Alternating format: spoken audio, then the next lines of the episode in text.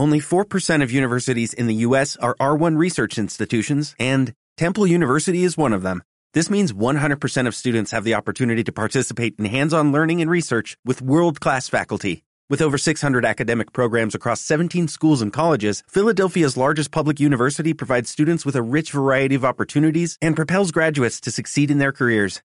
Temple University. Schedule a campus tour today at admissions.temple.edu/visit.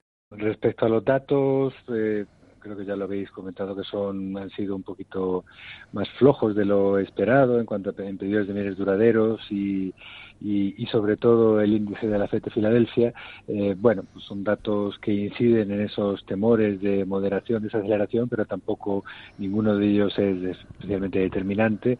Y el que el más claro, que es ese de la FED de Filadelfia, eh, es un dato, es un indicador eh, bastante volátil, eh, de manera que tampoco habría que tomárselo demasiado o sacar demasiadas consecuencias de, de él.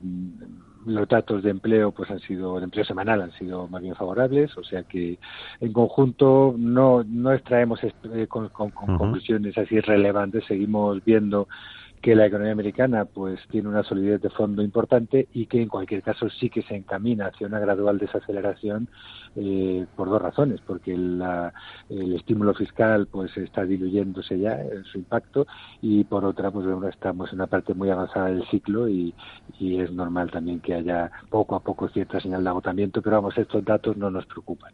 Eh, yo diría que hay eh, bueno, pues ahí sí, hay, hay eh, una división fundamental, eh, pero vamos, no diría yo enconada, sino simplemente un criterio algo distinto en dos grupos que podemos decirlo. Aquellos que ven un, que, que los riesgos están sesgados a, hacia que haya que subir algo más los tipos, o sea que ven relativamente probable que este año haya que subir más, si todo va como ellos creen que va a ir, esa sería la idea, y otro grupo que piensa que si todo va como creen que va a ir, que es más razonablemente bien, pues no, no haría falta subir tipos, ¿no? Y ahí la, la, clave eh, está en la inflación si la inflación eh, no la inflación subyacente sobre todo el que el factor del consumo subyacente, que es en lo que más se fija la FED, no supera en los próximos meses de manera clara eh, la zona del 2%, eh, entonces yo diría que sí, que hay una probabilidad relativamente alta de que no hagan más. Lo que pasa es que nosotros creemos que sí que va a superarse, van a superar esos niveles,